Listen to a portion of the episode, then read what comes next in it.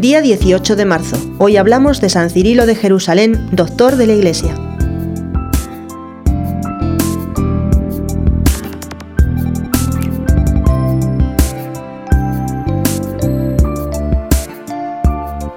El siglo IV es el siglo de las grandes luchas teológicas. Los doctores escriben, argumentan, se atacan. Hay una gran efervescencia a la que intentarán poner cauce y límite los concilios. San Cirilo nació en el año 315 y fue arzobispo de Jerusalén durante 30 años, de los cuales estuvo 16 años en el destierro.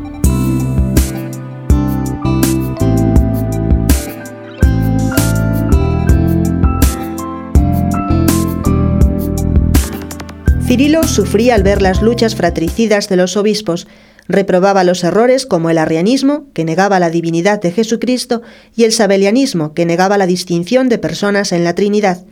Era un hombre suave de carácter, enemigo de andar discutiendo, que deseaba más instruir que polemizar y trataba de permanecer neutral en las discusiones, pero por eso mismo una vez lo desterraban unos y otra vez otros. San Hilario, el defensor del dogma de la Santísima Trinidad, lo tuvo siempre como amigo, y San Atanasio, el defensor de la divinidad de Jesucristo, le profesaba una sincera amistad. El Concilio General de Constantinopla en el año 381 lo llamó valiente luchador para defender a la Iglesia de los herejes que niegan las verdades de nuestra religión.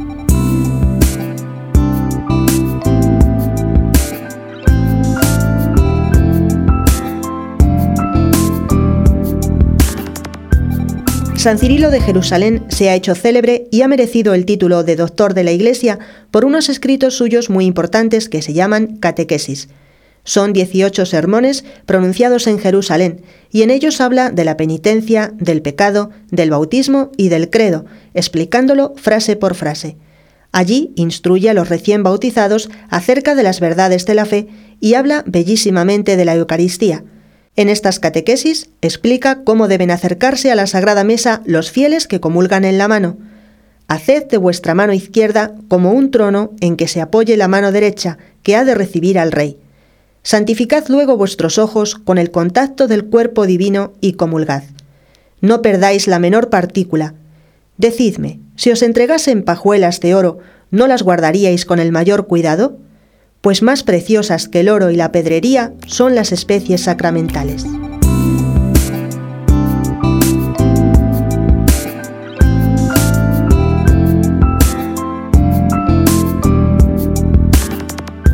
Al volver de su último destierro que duró 11 años, encontró Jerusalén llena de vicios, desórdenes y divisiones. Se dedicó con todas sus fuerzas a volver a las gentes al fervor y a la paz, y a obtener que los que se habían pasado a las herejías volvieran otra vez a la Iglesia. A los 72 años murió en Jerusalén en el año 386 y en 1882 fue declarado doctor de la Iglesia.